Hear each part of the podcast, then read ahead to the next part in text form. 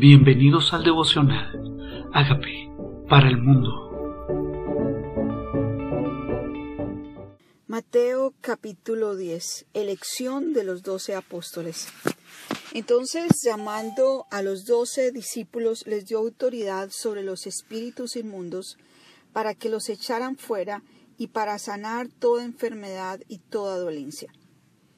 Una de las cosas hermosas del Señor es que no simplemente llamó a personas para que lo vieran a él actuar, sino que él dio autoridad a las personas, a sus discípulos, a los que creyeran, para hacer lo que él hizo. Y se dio autoridad para echar fuera a los espíritus. No existe ningún pasaje de la Biblia donde diga que esto hubiera dejado de ocurrir, que la gente estuviera poseída por espíritus. Simplemente en la tecnología o en la ciencia moderna no se le da ese mismo nombre como posesión espiritual y se le han dado otro tipo de nombres. Y dice, los nombres de los doce apóstoles son estos.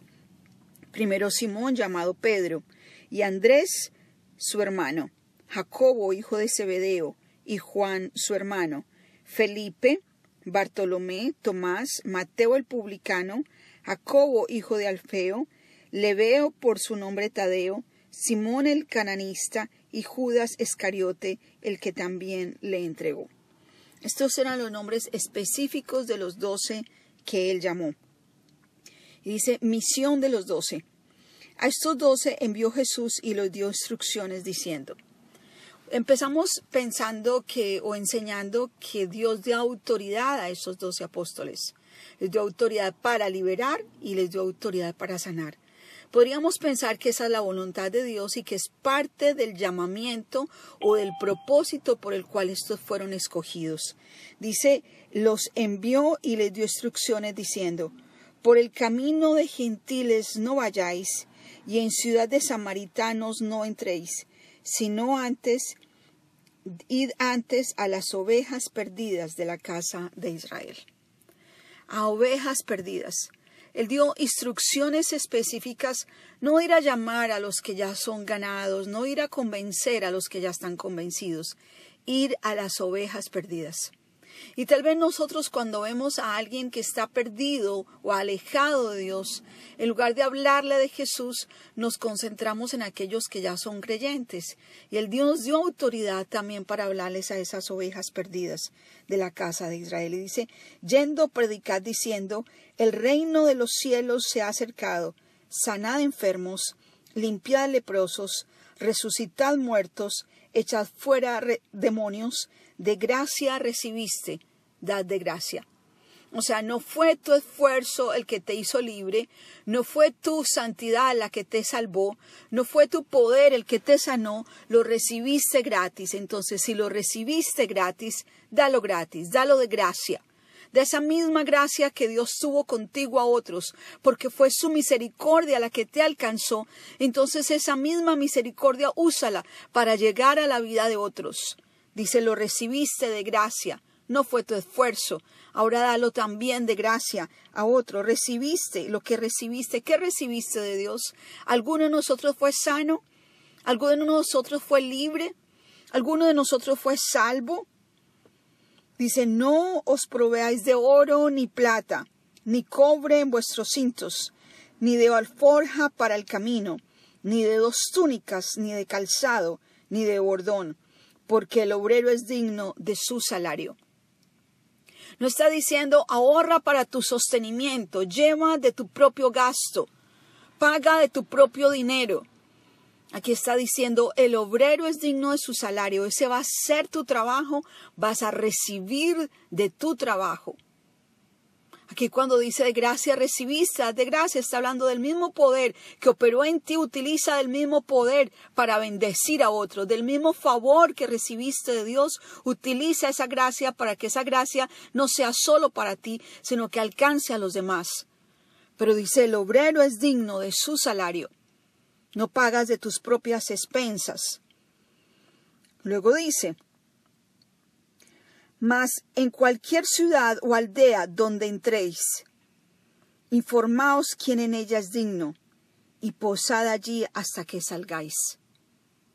O sea, llega a la casa de alguien y esa persona te va a sustentar. Y si la casa fuera digna, vuestra paz vendrá sobre ella, mas si no fuere digna, vuestra paz se volverá a vosotros. O sea que nosotros tenemos tal gracia y tal bendición que esa misma paz que nosotros poseemos se extiende a los lugares donde nosotros vayamos. De esa misma gracia, de esa misma unción, de esa misma paz que poseemos, la llevamos donde caminamos, donde vayamos. Somos poseedores de su paz y la extendemos hacia los demás.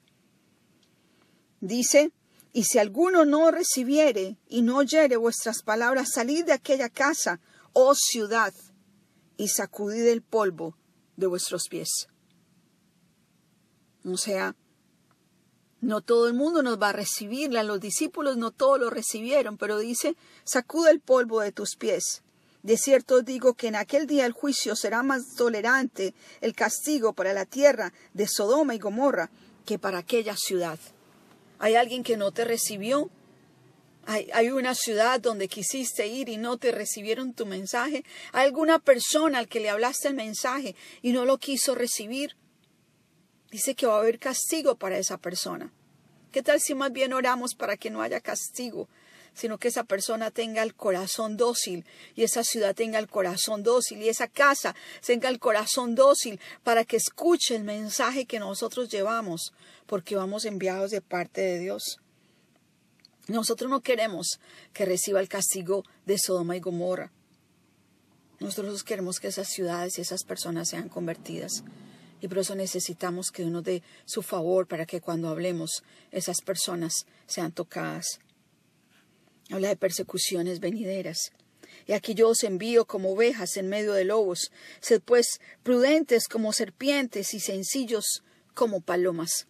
Y aquí está hablando de la prudencia. No está hablando de hablar como nos parezca. Nos dice, hazlo prudentemente. Ve como una oveja en medio de lobos. O sea, tienes que saber que hay enemigos, que hay lobos que te van a tratar de devorar a ti, que te ven a ti como su presa. Dice, se trabaja, cuídate, sé prudente, como una serpiente es prudente, y sé sencillo como una paloma es sencilla, no sea arrogante, no habla de arrogancia, no habla de altivez, no habla de palabras de condenación, habla de prudencia y sencillez. Y guardado de los hombres, porque os entregarán a los concilios y en sus sinagogas os azotarán, y aun ante los gobernadores y reyes seréis llevados por causa de mi nombre para testimonio a ellos y a los gentiles. ¿A dónde te quiere llevar Dios? cuáles son los lugares. No simplemente es para ser bendición. Algunos van a querer llevarte a ese lugar para, para disciplinarte o para condenarte o para acusarte. Pero para muchos otros va a ser para testimonio. Por lo menos cuando hables de Jesús a ellos, podrás decir que ese mensaje ya llegó a ellos. Tal vez Dios te quiere llevar donde gobernadores para que el mensaje llegue a esos gobernadores y ante autoridades y ante gentiles, o sea, gente no creyentes, para que esas personas escuchen el testimonio de Jesús. Mas cuando os entregue, no os preocupéis por cómo o qué hablaréis, porque en aquella hora os será dado lo que habéis de hablar. Dios va a poner la palabra precisa en nuestra boca. No es estar preocupados qué voy a decir, cómo lo voy a decir. Más bien nuestra preocupación debe ser estar en la presencia de Dios para que cuando nosotros salgamos de su presencia, salgamos con sabiduría y con autoridad porque no sois vosotros los que habláis, sino el Espíritu de vuestro Padre que habla en vosotros. Por eso tenemos que ser instrumentos útiles, limpios, para que cuando hablemos sea Dios quien hable. El hermano entregará a muerte al hermano y el padre al hijo, y los hijos se levantarán contra los padres y los harán morir, y seréis aborrecidos por todos por causa de mi nombre. Mas el que persevere hasta el fin, éste será salvo. ¿De qué está hablando? Está hablando de los tiempos del fin. Tal vez algunos pensarán que nos hacen un favor entregándonos para ser marcados. Está hablando de los tiempos finales, donde tal vez la manifestación del anticristo va a hacer pensar que las personas nos hacen un favor si nos dejamos marcar por el anticristo, porque podamos comprar y vender y comer. Y van a pensar que nos hacen un favor, nos entregarán. Dice, nos entregarán, nos harán morir. Dice más el que persevere hasta el fin. Y está hablando de la perseverancia hasta el fin. Dice el que persevere hasta el fin, éste será salvo. Estaremos perseverando hasta el fin si nos acusan o nos condenan. O si estamos con peligro de muerte, perseveraremos. Será tan grande nuestra sabiduría, poder, gracia. Tendremos la valentía de hacerlo. Aquí ya no es una salvación por gracia, aquí está hablando de perseverancia. El que persevere en esos tiempos difíciles, en los momentos finales, donde se entregarán a los cristianos, a los creyentes. De eso está hablando, de esos momentos del fin. Y es el que persevere hasta el fin, este será salvo. Cuando os persigan una ciudad, oíd a la otra, porque cierto os digo que no acabaréis de recorrer todas las ciudades de Israel antes que venga el Hijo del Hombre. O sea que está hablando de los tiempos antes de su venida. Se van a caracterizar por persecuciones a los cristianos. Eso va a ser los tiempos antes de la venida del Señor. Van a acusar a los que creyentes, van a perseguirlos de una ciudad a otra. Van a querer matarlos. Estas son las señales antes del fin. Dice, pero cuando estés recorriendo las ciudades, Él va a venir antes de que termines de recorrerlas. Mientras estás huyendo, Él ya está preparando su venida. Él va a venir, el Hijo del Hombre va a venir en esos tiempos difíciles. El discípulo no es más que su maestro, ni el siervo más que su señor. Bástale al discípulo ser como su maestro y al siervo como su señor. Sí, él fue perseguido, y fue perseguido. Y por eso los maestros, si tú lo eres, tenemos que seguir creciendo para que nuestros discípulos sigan creciendo, para poder tener más para darles, más para enseñarles. Dice, bástale al discípulo ser como el maestro y al siervo como su señor. Y si al padre de familia llamaron Belcebú, porque a Jesús llamaron Belcebú, decían que por Belcebú, príncipe de los demonios, era que echaba fuera demonios, lo llamaban que estaba poseído. El padre de familia llamaron Belcebú, cuánto más a los de su casa. O sea, tal vez van a decir que tú tienes demonio. Si a él lo llamaron así, pues también a sus discípulos los van a llamar así. Luego dice a quién se debe temer. Así que no los temáis. O sea, no está diciendo, te estoy contando esto para que te llenes de miedo. No, yo quiero que no temas, que no temas. Él te va a dar palabras en la boca, él te va a preparar te va a dar sabiduría, no temas, porque nada encubierto que no haya de ser manifestado, ni oculto que no haya de saberse. Por eso tenemos que tener una vida privada santa, porque todo lo oculto se va a manifestar. Lo que os, digo en las tinieblas, decirlo en la luz. O sea, que Dios me va a decir cosas en lo secreto.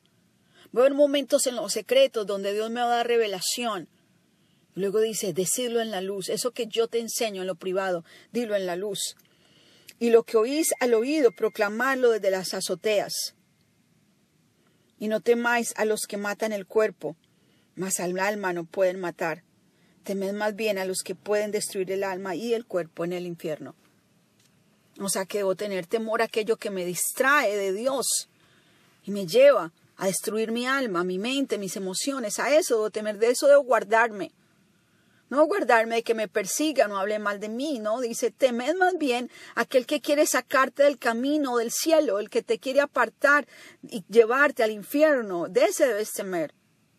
De aquel que te quiere sacar de la carrera, de eso debes temer.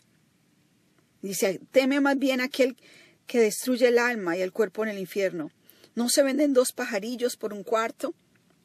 Con todo, ni uno de ellos cae a tierra sin vuestro, sin vuestro Padre. Está hablando de los pajaritos. Pues aún vuestros cabellos están todos contados. O sea, Dios quiere decirme a mí que si Dios cuida de un pajarillo, cuida de mí. Cuida de mí. O sea, no debo temer. Él cuida de mí. Yo sé a quién pertenezco. Teme más bien apartarte de mí. Teme más bien alejarte de mí. Dice, así no temáis, así que no temáis, más vale vosotros que muchos pajarillos. A cualquiera pues que me confiese delante de los hombres, yo también le confesaré delante de mi Padre que está en los cielos. Y a cualquiera que me niegue delante de los hombres, yo también le negaré delante de mi Padre que está en los cielos. O sea que va a haber momentos donde se va a cuestionar mi fe. Y yo voy a tener la oportunidad de confesar a Jesús o negarlo Dice, el que me confiese, yo lo confesaré delante de mi Padre, el que me niegue, yo lo negaré delante de mi Padre. Yo creo que va a haber momentos donde va a ser crucial que lo confesemos. dice, no temas, no temas, si yo cuido a un pajarito, cuido de ti. No temas confesarme, porque yo te voy a confesar delante de mi Padre. No temas hablar de mí, no temas contar quién soy yo en tu vida.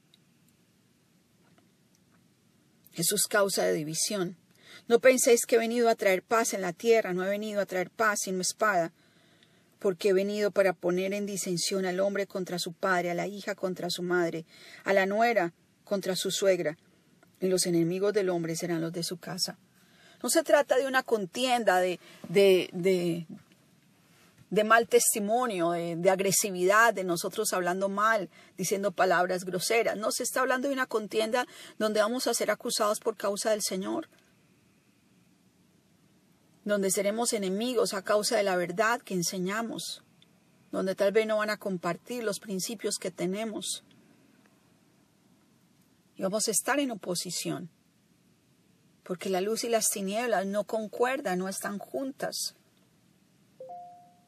El que ama padre o madre más que a mí no es digno de mí. El que ama hijo o hija más que a mí no es digno de mí. Y el que no toma su cruz y sigue en pos de mí no es digno de mí. El que haya su vida la perderá, y el que pierde su vida por causa de mí la hallará. Es tiempo tal vez de cuestionarnos qué es lo que estamos buscando. Si es ganar la vida o ganarlo a Él. Si es amar las cosas del mundo o amarlo a Él. Si es amar a las personas más que a Él. Dice que yo debo amarlo a Él más que a mis padres, más que a mis hijos, más que a cualquiera. Tal vez si decidido agradar a los hombres más que a Él. Si temo más a los hombres que a Él, no dice, tienes que amarme a mí más que a tus propios padres, más que a tus propios hijos. Dice, el que pierda su vida por causa de mí la hallará. Tal vez parece una pérdida. Y Él tiene recompensas. Termina este pasaje hablándome de esas recompensas. El que a vosotros recibe, a mí me recibe. El que recibe a mí y el que recibe al que dice y el que me recibe a mí recibe al que me envió. El que recibe a un profeta por, causa, por cuanto es profeta, recompensa de profeta recibirá. Y el que recibe a un justo por cuanto es justo, recompensa de justo recibirá. Pues comenzaba diciendo que deberías ir a casa de alguien que sea justo. Dice, si tú lo recibes, porque es hijo de Dios, porque es un profeta, vas a recibir recompensa de profeta. Y aquí está hablando de las recompensas. No pienses simplemente que, que atiendes a un profeta o recibes un profeta y te vas a quedar sin recompensa. Aquí dice recompensa de profeta recibirá. Dios es un Dios de recompensas. Y dice, recompensa de profeta recibirá. Y el que recibe un justo por cuanto es justo, recompensa de justo recibirá.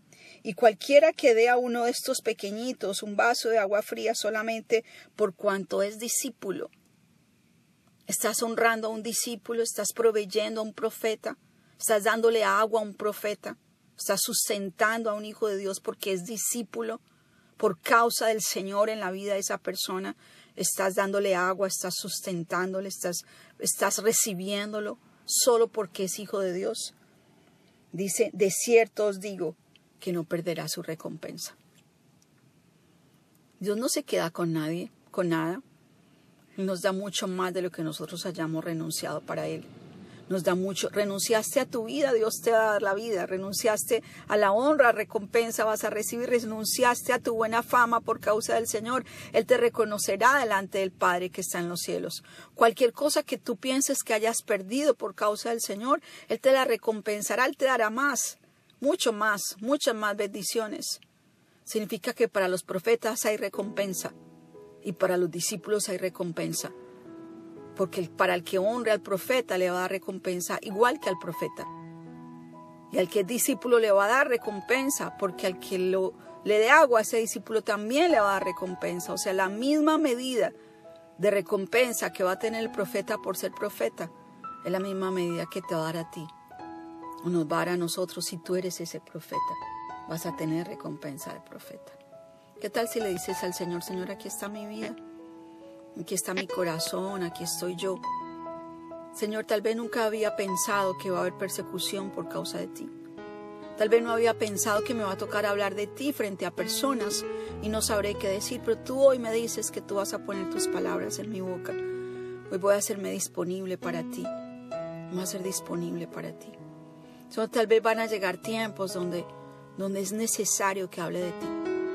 Quiero pedirte, Señor, que hoy me unjas, me capacites, para que cuando sea, yo abra mi boca sea dada palabra de sabiduría Tal vez hay gente allá afuera que está necesitando oír mi testimonio, oír tus palabras.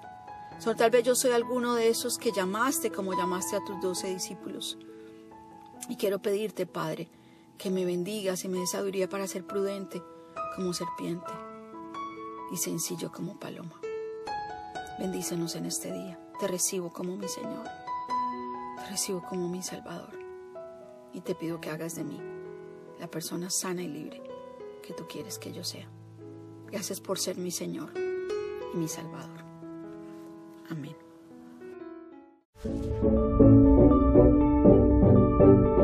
Amigos, queremos que usted sea parte de esta obra que estamos haciendo a través de Agape para el mundo y que este mensaje de Jesús llegue hasta la última de la tierra. Si quieres donar en nuestra página web puedes hacerlo en agapeparalmundo.org o también a través de Cele en agapeoficial.gmail.com. Dios bendiga tu generosidad.